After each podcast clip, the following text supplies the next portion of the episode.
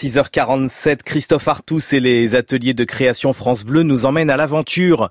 Passeport pour l'aventure avec ce matin Nicolas Vanier et son beau voyage à cheval dans le Grand Nord. Quand on a une passion, on aime la partager. Nicolas Vanier adore le Grand Nord, alors tout naturellement, en 1995, il choisit de partager cette passion en famille. Avec sa femme, Diane, et leur petite fille, Montaigne, âgée alors de un an et demi, il voyage pendant des mois à cheval dans les Rocheuses et le Yukon, dans le nord du Canada, avec un objectif, rejoindre un grand lac en Alaska pour y passer l'hiver. Je vais vous raconter cette aventure merveilleuse qui a consisté pendant un an à traverser une grande partie des montagnes rocheuses, le Yukon, pour aller jusqu'en Alaska. Passeport pour l'aventure.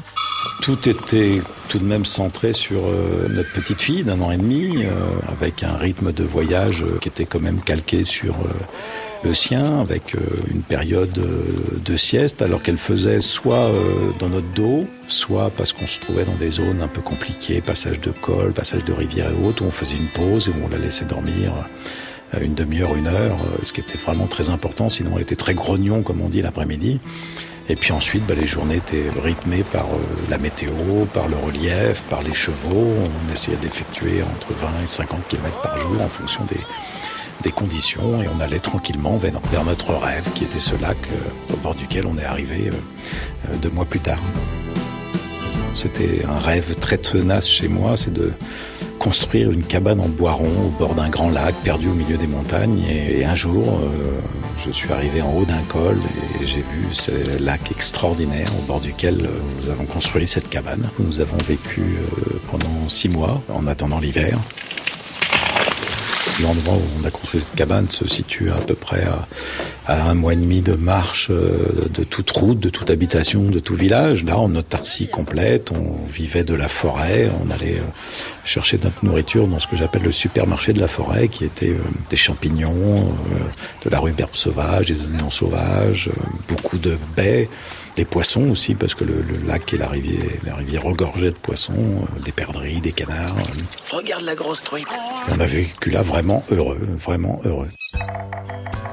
On voyait des sources, des élans, des caribous, des mouflons. Euh, c'était assez exceptionnel de ce point de vue-là. Et d'ailleurs, Montaigne, qui avait euh, donc un an et demi à l'époque, euh, ouvrait des grands yeux émerveillés sur tous ces trésors que la forêt nous, nous apportait avec des caribous qui, à l'arrivée de l'automne, ont traversé le lac devant nous. Il y en avait une centaine avec euh, une loutre, des castors, beaucoup de castors qui construisaient leurs cabanes. on les regardait avec ma petite fille fabriquer leurs barrages. On faisait exprès parfois de, de déranger un peu leurs barrages pour venir le voir les réparer. Ça fait partie voilà, de moments assez magiques.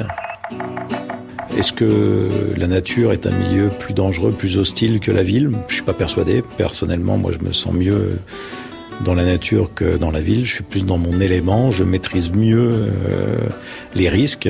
La meilleure preuve en est, c'est qu'on a vécu pendant un an euh, loin de tout, au milieu des grizzlies et des loups à moins 40, moins 50, et qu'on n'a pas eu de problème particulier. Euh, je suis chez moi là-haut, comme certains sont chez eux en ville, chacun son milieu. Nicolas Vanier qui nous raconte ce voyage dans un livre et dans un film intitulé L'enfant des neiges. C'était Passeport pour l'aventure à réécouter en podcast sur franceinter.fr.